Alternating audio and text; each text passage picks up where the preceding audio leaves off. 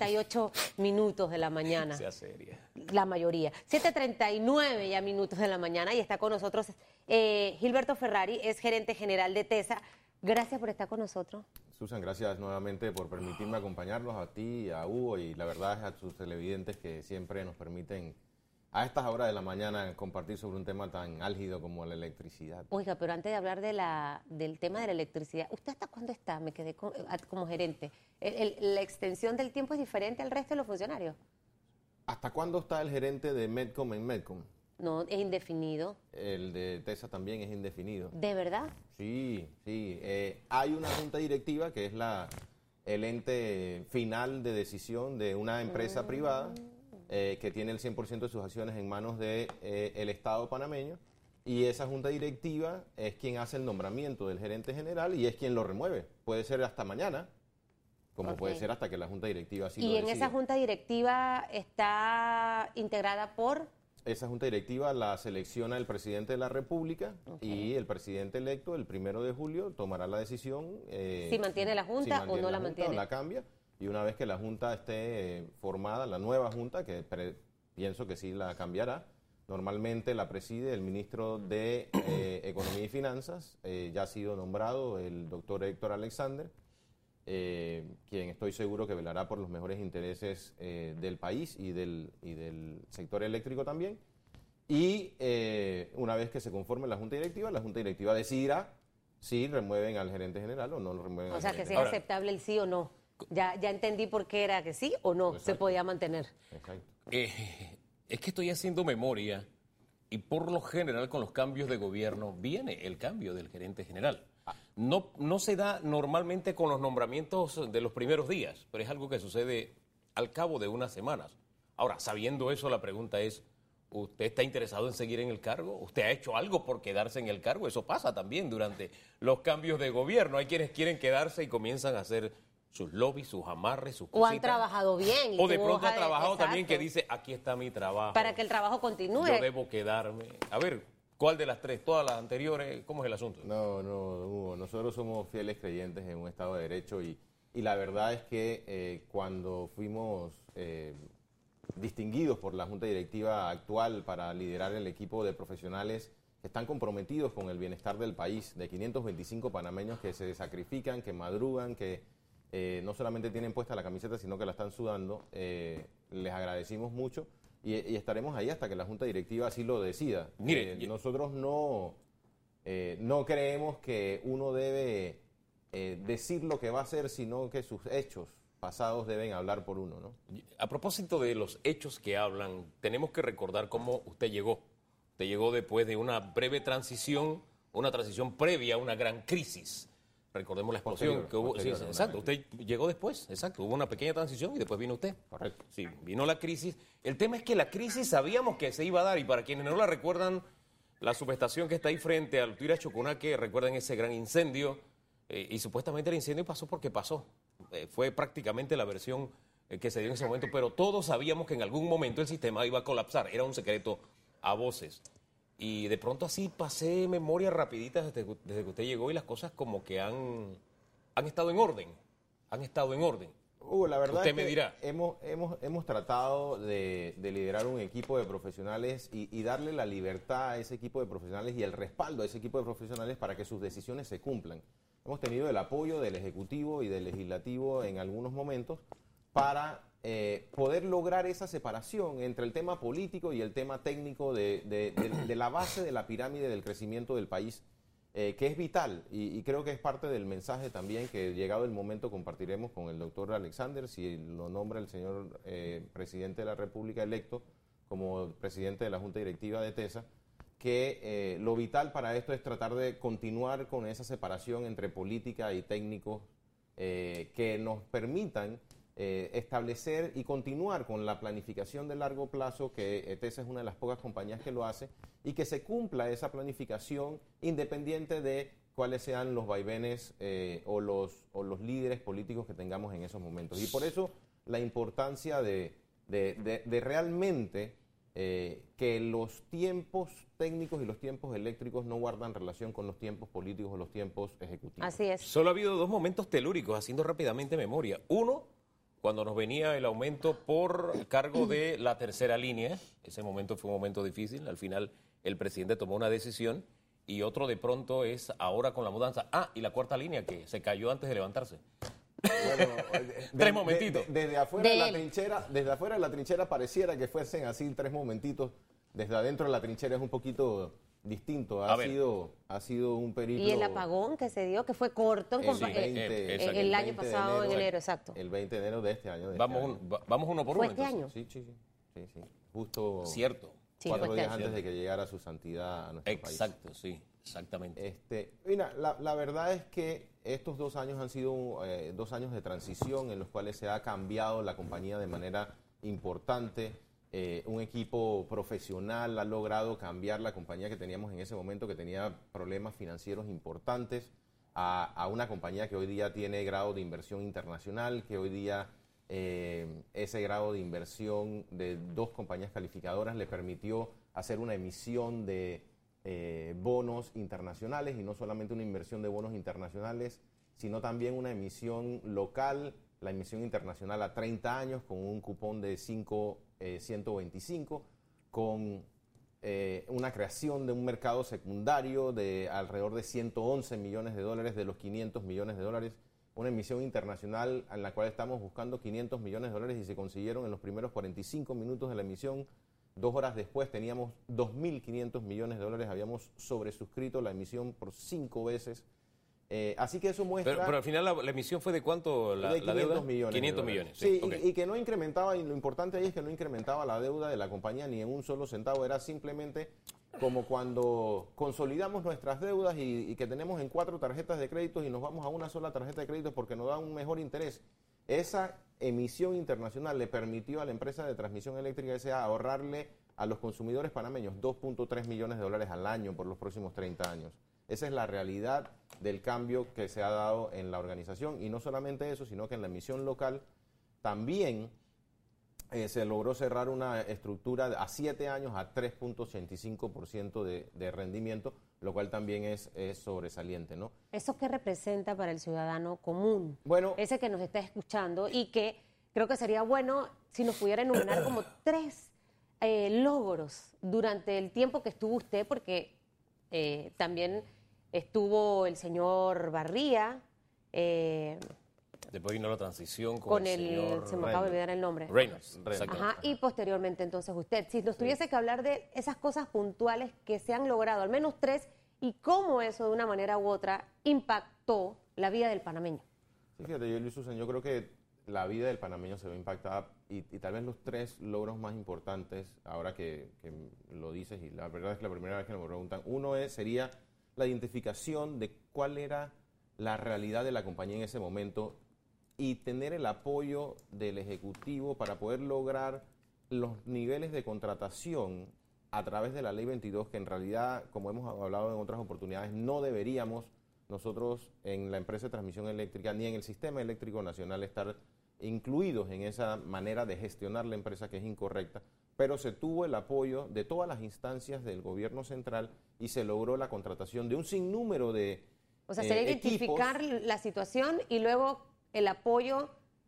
de todas las instancias para poder lograr el proceso de contratación y hoy por hoy te puedo decir que todos los equipos que se necesitaban contra- contratar están contratados y están en proceso de instalación. Eso es vital porque eso nos va a permitir llevar la red que teníamos en el julio del 17, que teníamos una red de 500 de 450 megas de capacidad a la red que tenemos hoy de 900, 980 megas de capacidad a la red que vamos a tener en julio del otro año cuando todos los equipos estén instalados de 1200 megas de ¿Y capacidad. cuándo se eso instalan? se están instalando en este momento y van a estar instalados antes de julio del próximo año. Todos.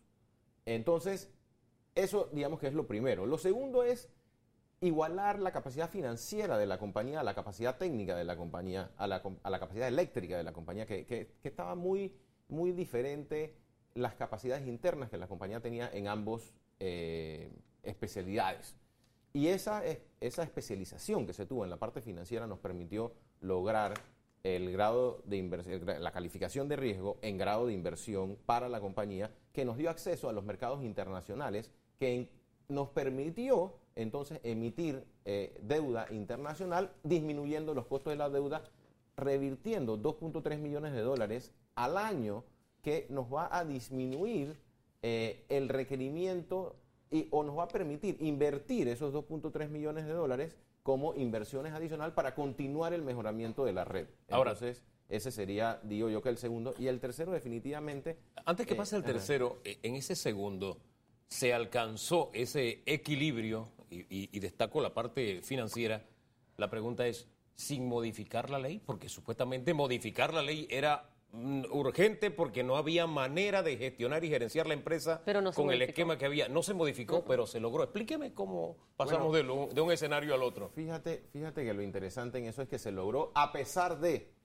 Si hubiésemos hecho la modificación de la ley, Era más fácil. estuviésemos hoy muy mejor de lo que estamos hoy. Seguramente que los equipos que fueran, van a estar instalados en julio del 20 hubiesen estado instalados ya.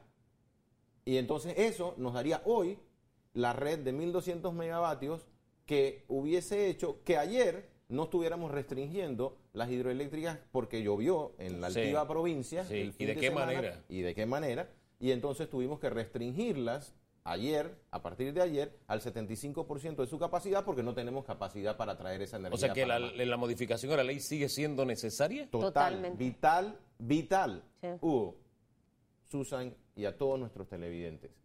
Nosotros, la definición de locura es continuar haciendo lo mismo y esperar resultados distintos. Nosotros no podemos esperar continuar gestionando la empresa de transmisión eléctrica de la misma manera que hoy por hoy destina entre el 30 y el 40% de su esfuerzo a cumplir con procedimientos que no debe cumplir, que no fue el espíritu bajo el cual fue diseñada la ley en 1997, que surgió y que tuvo cambios en el 2006 al incluir la- el- a la empresa de transmisión eléctrica en el tema de la ley 22 y que debe gestionarse de una manera, debe gestionarse igual que se gestionan el resto privada. de las empresas en las cuales nosotros tenemos acciones.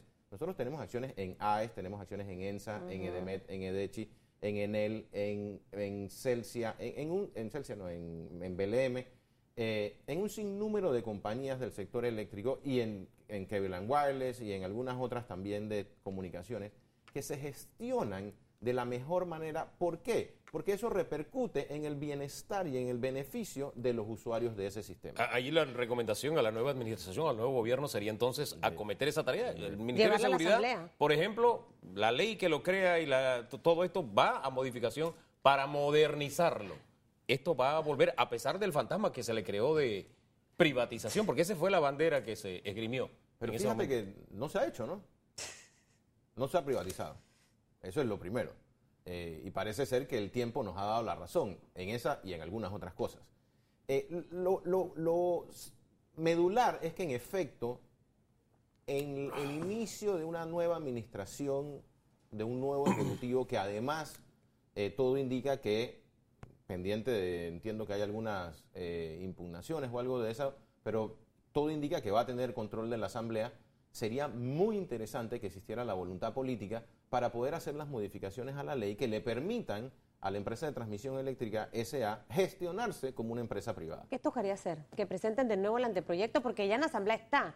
O Eh, sea, bueno, la o, verdad es que o- debe salir del ejecutivo nuevamente. ¿Cuál es el, el recorrido La- para que se retome en La- asamblea? La, recomendación nuestra sería presentar un proyecto que sea única y exclusivamente de la empresa de transmisión eléctrica SA, porque el anteproyecto que está en la Asamblea Cierto. es un anteproyecto integral del sistema eléctrico que tiene eh, cuatro temas adicionales al tema de TESA. Entonces, la recomendación nuestra sería que única y exclusivamente se haga un nuevo proyecto de ley y se presente un nuevo proyecto de ley, que lo tendría que presentar, creo yo, el ministro de la Presidencia, el vicepresidente electo, eh, eh, Gaby Carrizo, y este, con eso y el apoyo de la bancada eh, del legislativo, eh, seguramente que se lograría el eh, la que adecuación este, de la ley. el lograr que este que este proyecto ya se convierta en ley de la República eh, ¿cómo, cómo nos va a beneficiar o sea usted nos acaba de poner un ejemplo real de la compra de los equipos que se van a instalar de aquí hasta julio del 2020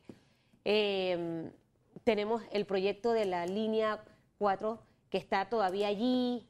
La línea 3 tuvo sus atrasos, todos sabemos lo que pasó, siempre a manera de reiteración, dejar una cosa guardada ahí en el- la gaveta trae repercusiones posteriormente para todo un país.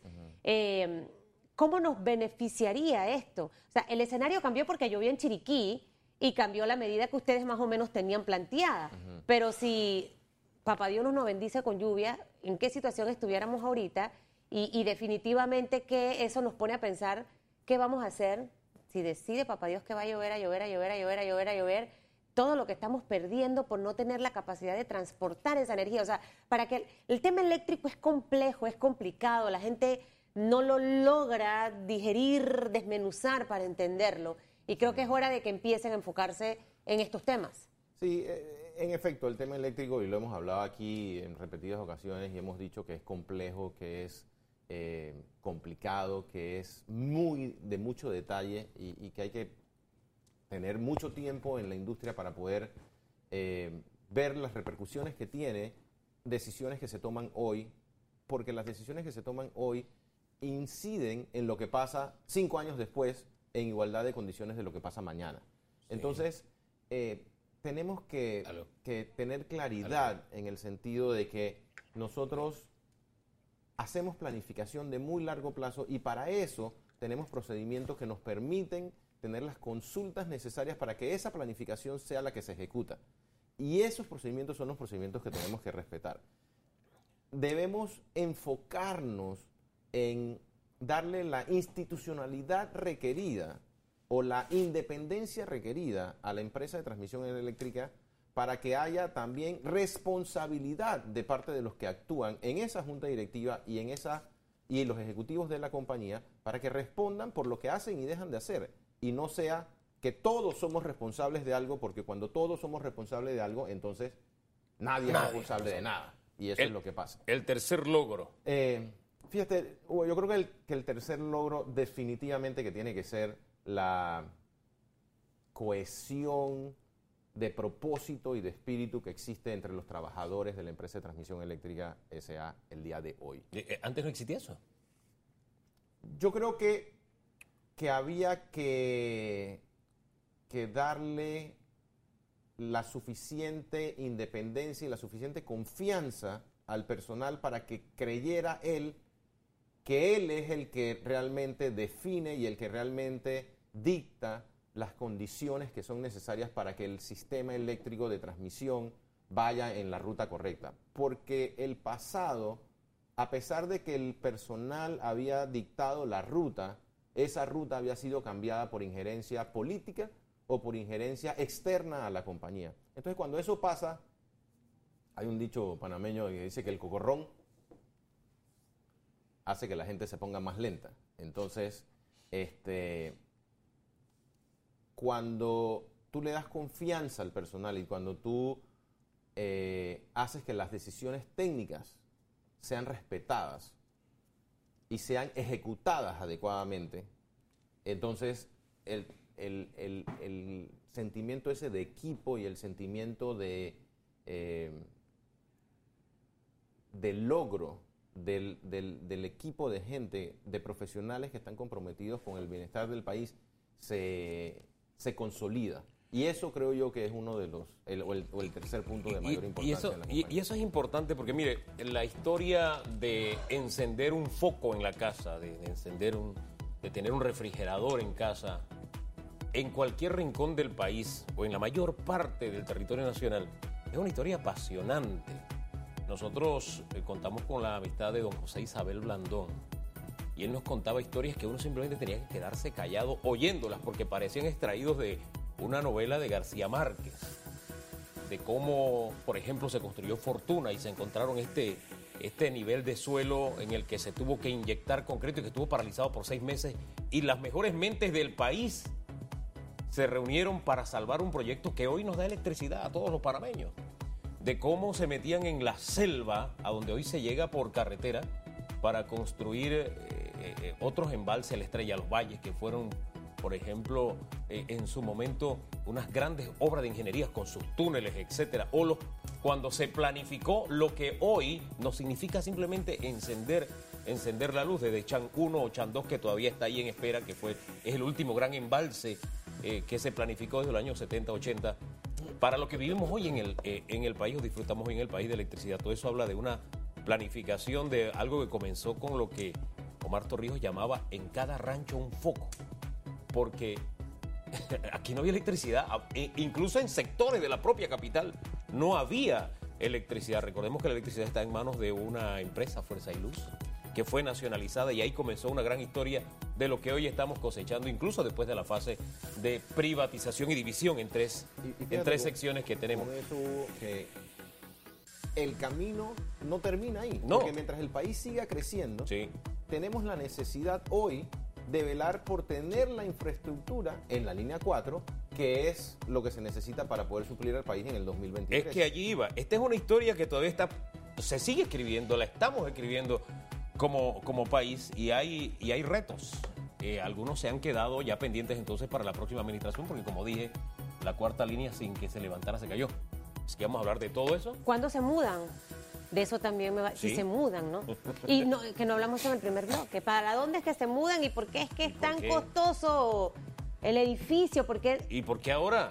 En este momento, que Bueno, a lo mejor el Contralor también tarde se demora. Entonces la ley de la Asamblea, que, durmió el sueño eterno, no le permite hacer más rápido los procesos. Porque es demasiado burocrático. Vamos a ver, el señor Ferrer, Ferrari nos va a dar la respuesta y también qué va a pasar con la licitación que se declaró desierta. ¿Se vuelve a llamar? ¿Qué pasa? ¿Ya quedará en esta administración? Oiga, de verdad que ayer se me quedó en el tintero en la conversa con, con don Elías, cuando él dijo, lo, le hicimos la pregunta, pero se me quedó el código penal interiorano. Usted sabe que allá decimos que tan culpable es el que mata la vaca como el que le amarra la pata. Es decir, en este tema de primero compraventa de diputados en la administración Martinelli y después de alquiler de diputados en la administración Varela, Claro que hay culpa del Ejecutivo, pero hay culpa del que quería ser alquilado o se dejó alquilar. Pero si se lo dijimos. O vender, ¿no? No, pero se me olvidó citarle eso, ah, porque ese, ese del código penal de allá de, la región de Azuero.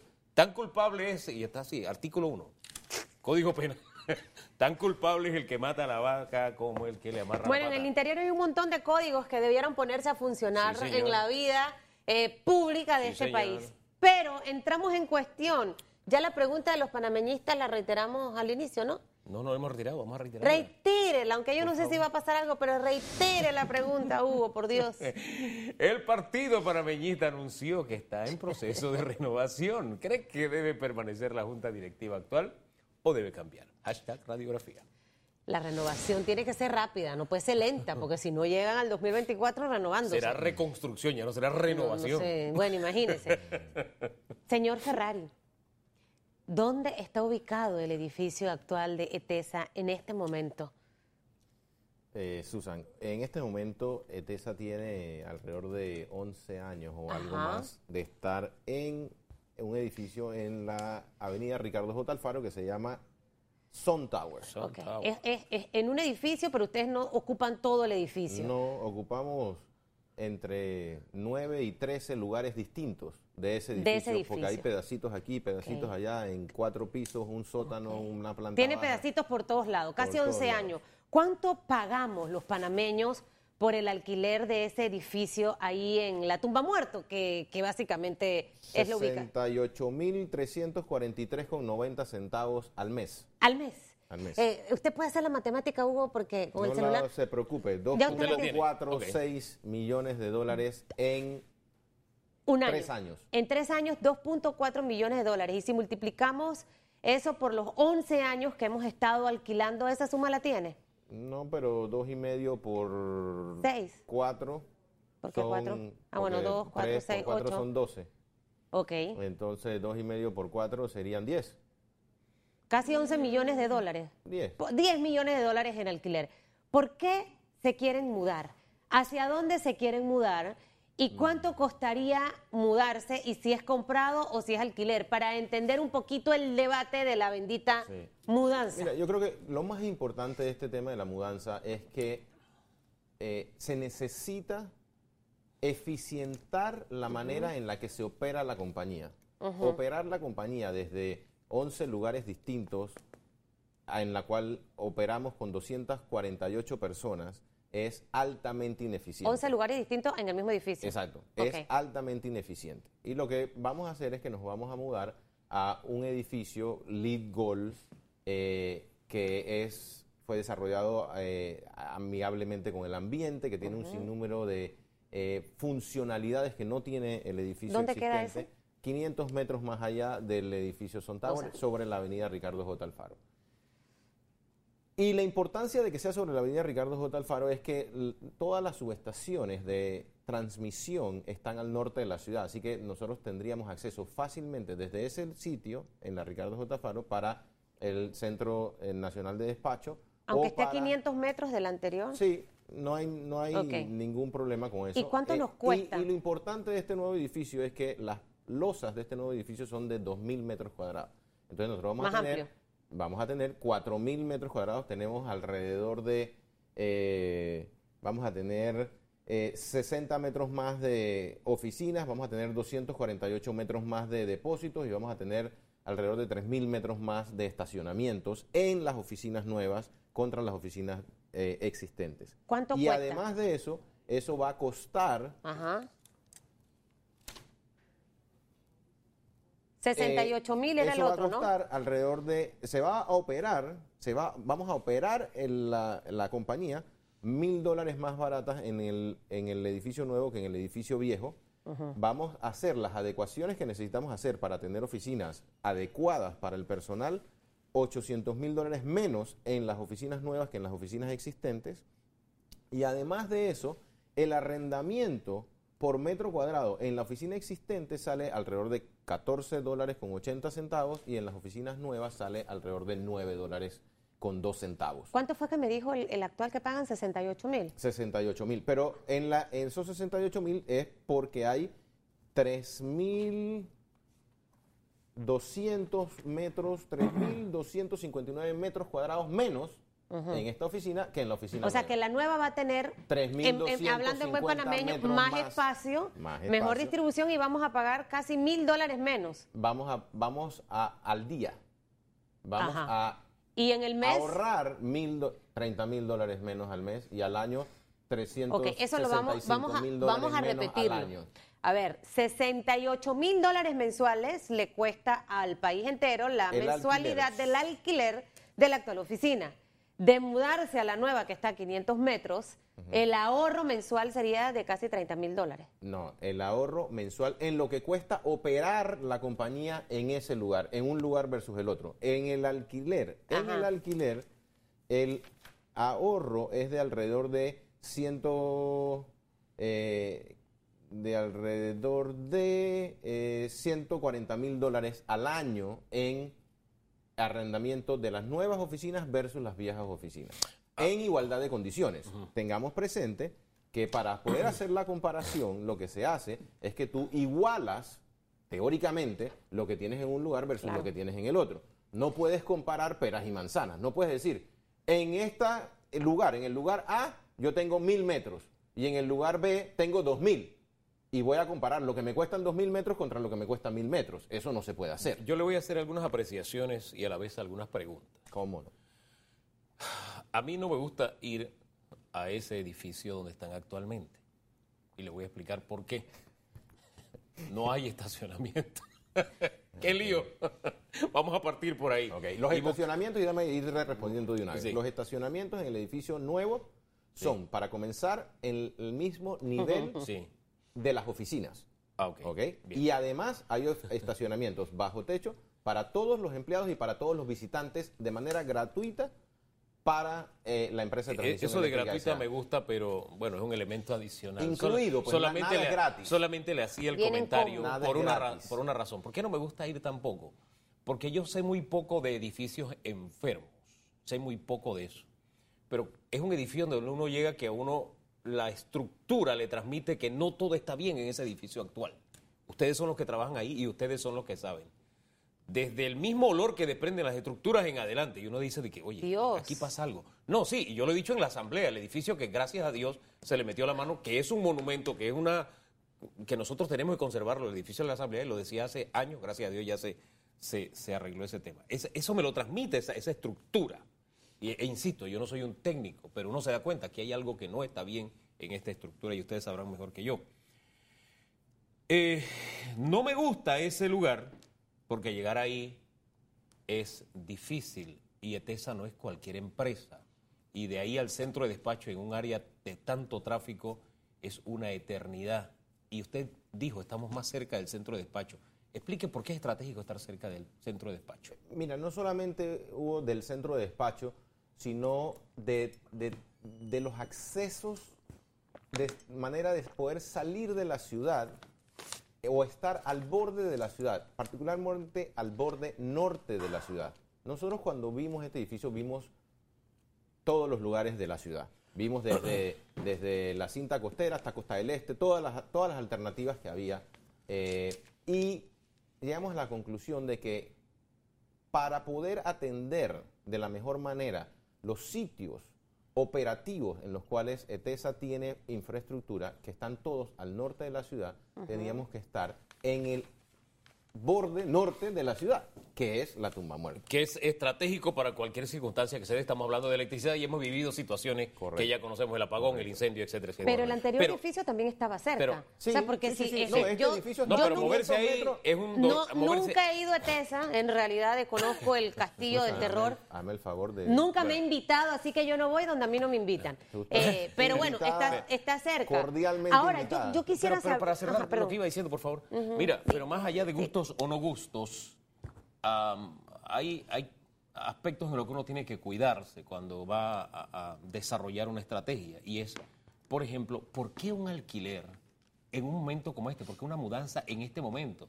Quedándole solamente prácticamente un mes a este, a este gobierno. Eso me llama la atención, porque el mensaje que se envía no es bueno tampoco. Claro, y, y hubo dos temas importantes. Hay uno, el del, el del tiempo, y el otro, el de la diferencia de los tiempos.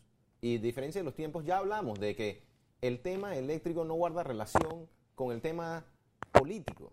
Entonces, y, y además, esto comenzó en diciembre del 17. En diciembre del 17, la Junta Directiva giró la instrucción para que se exploraran alternativas para buscar un nuevo sitio. Y ese nuevo sitio fue a Consejo de Gabinete en, el, en mayo del 18, 18. fue, en, 18, fue a- al Consejo Económico Nacional en octubre, entró a. Contraloría, entró Pero a Contraloría la- en octubre del 18. Sí.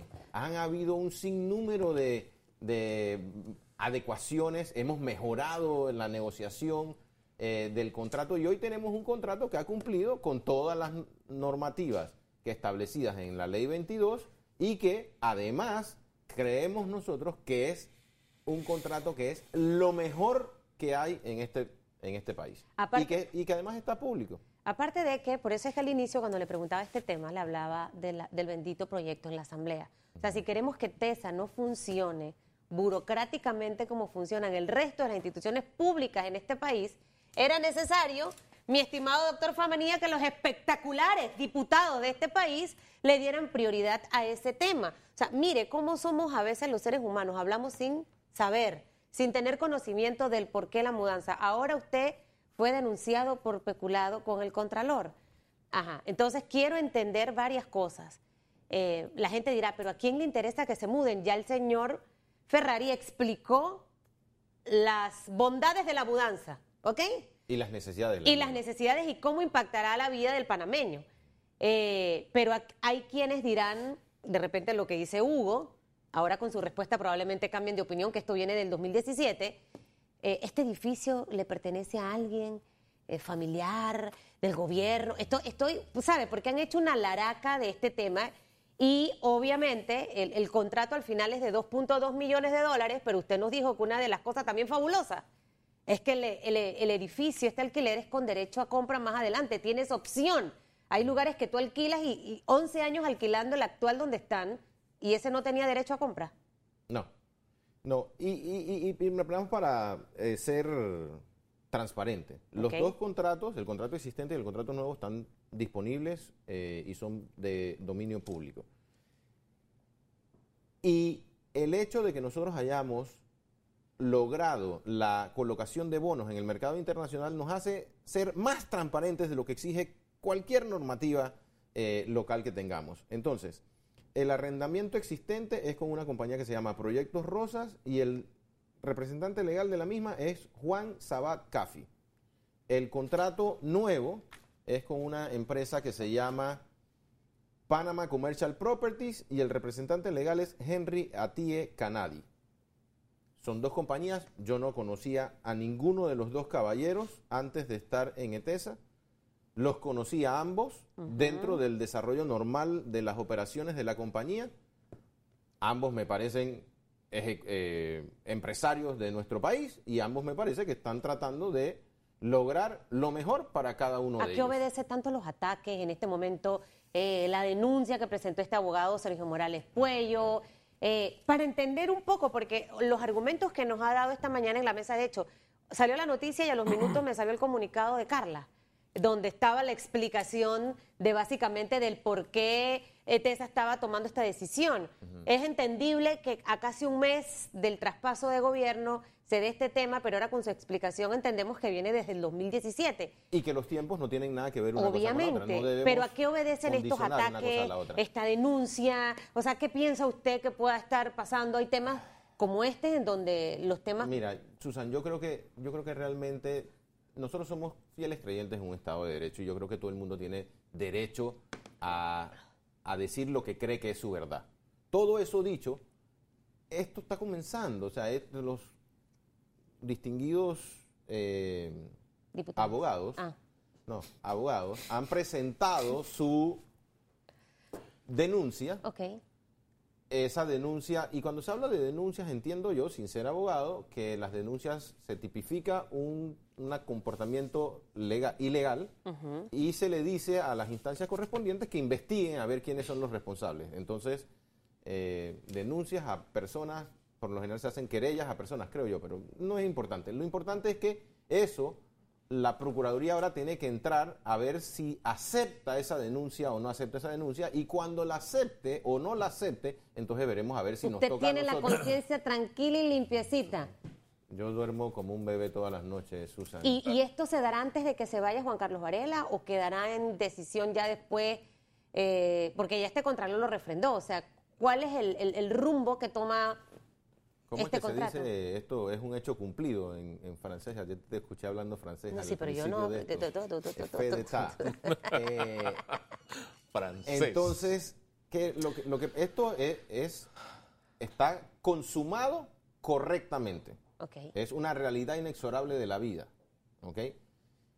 Y eso nos lleva ahora a tener que ejecutar las, los pasos tendientes a poder lograr esa mudanza en el término de la distancia. ¿Cuándo Eso- comienza la mudanza? ¿Cuándo se van a no, mudar? esto, o sea, ahora hay que hacer adecuaciones al lugar, hay que, a- hay que adquirir el mobiliario, hay que, hay que hacer un sinnúmero En de 30 días cosas. eso no pasa. No, no, no, no, no. O sea, no, que no. le Esto queda es al- algo- esto es algo que va a tomar entre, entre 4 y 8 meses. Es Ahora, lo que va a tomar esto. dentro de todo lo que me llama la atención y para orientar a Susan y darle la dirección como lo hacemos los panameños, usted llega ahí al cruce de- del Dorado, ahí donde está Casa Confort. Te mira hacia la derecha, ahí donde Dígame ve- otra cosa de Casa Confort, otra cosa cerca que esté por ahí ahí. Felipe Maduro. Ajá. Sí, ok. Ahí en el cruce donde está Félix. Está, aquí está Félix. Usted mira Ajá. así a su derecha arriba, donde ve un letrero grande que critica una mudanza. Bueno, ahí está Esa es la. Entonces, fíjese, me- le dije que hay cosas que me llaman la atención. Es una que me llama la atención. Porque aquí parece que detrás de esto hay mucho interés económico, se lo voy a poner Sí, de esa manera. ¿no? ¿Por qué? Porque una valla no es barata. No. Las vallas normalmente en publicidad son las menos efectivas y las más caras. Así de sencillo en el mundo de la comunicación. O sea, nadie anda por la calle leyendo vallas. En fin, Ah, eso es para los políticos que les gusta poner vallas. Nadie anda por la déjame vida decirte, la valla esa la Pero esa valla se ha hecho famosa porque está en redes sociales ¿Quién y ha dado muchas vueltas. La alquiló, en- nos comunicaron a nosotros, Sí. eh, el, el dueño de la valla, que se la había alquilado al sindicato por 3 mil dólares. ¿A qué sindicato? Al sindicato de trabajadores de las empresas eléctricas. Entonces, hace un ¿Quién rato que dijo que eso? ya... lo- Pero hoy la bajan porque no tienen el permiso, aparentemente, también nos comunicaron. Oiga, Sí, pero el no sindicato de TESA tiene plata. Oiga, eh, usted dijo que los trabajadores estaban alineados, que se logra una cohesión, pero el sindicato les tiene ahí arriba una valla. Explíqueme eso. Bueno, los trabajadores están muy... A lo que nos ha llegado a nosotros es que los trabajadores no están muy satisfechos con lo que está haciendo el liderazgo del sindicato.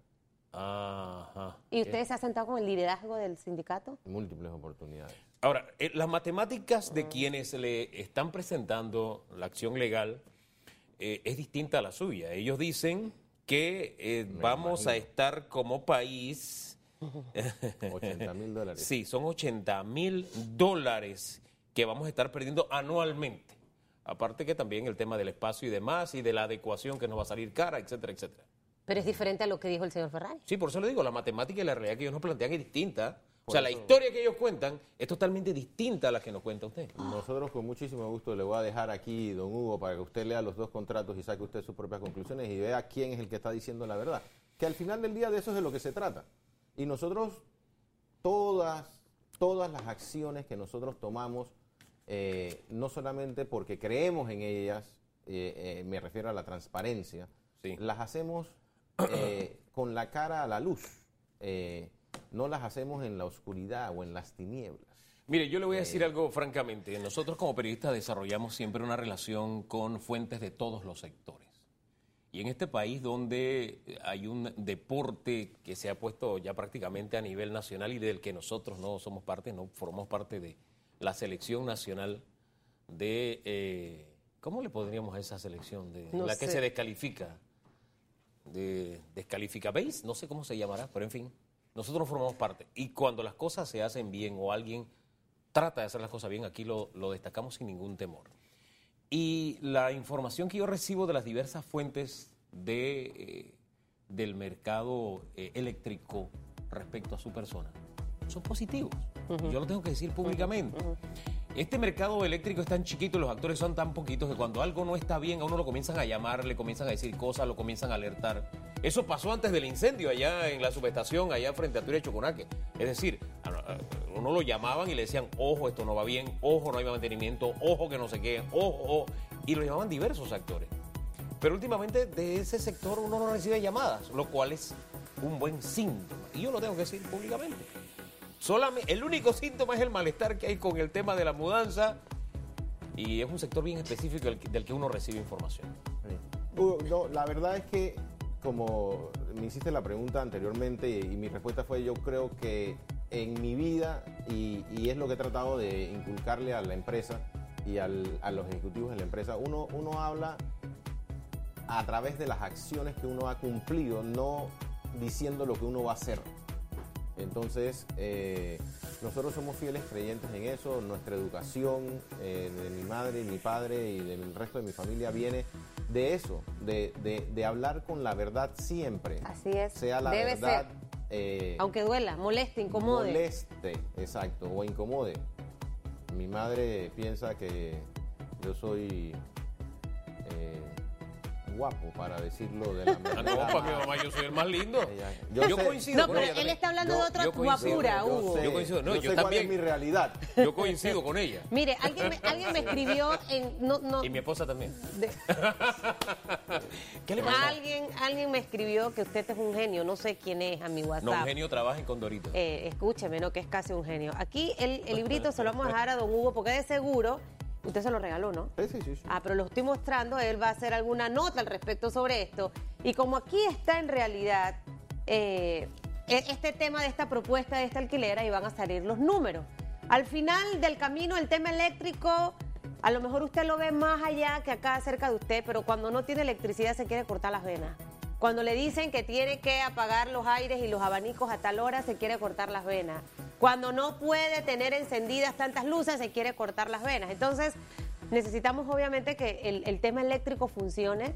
Eh, yo no sé si siempre vamos a tener la misma cantidad y calidad de agua que estamos disfrutando en este momento los panameños.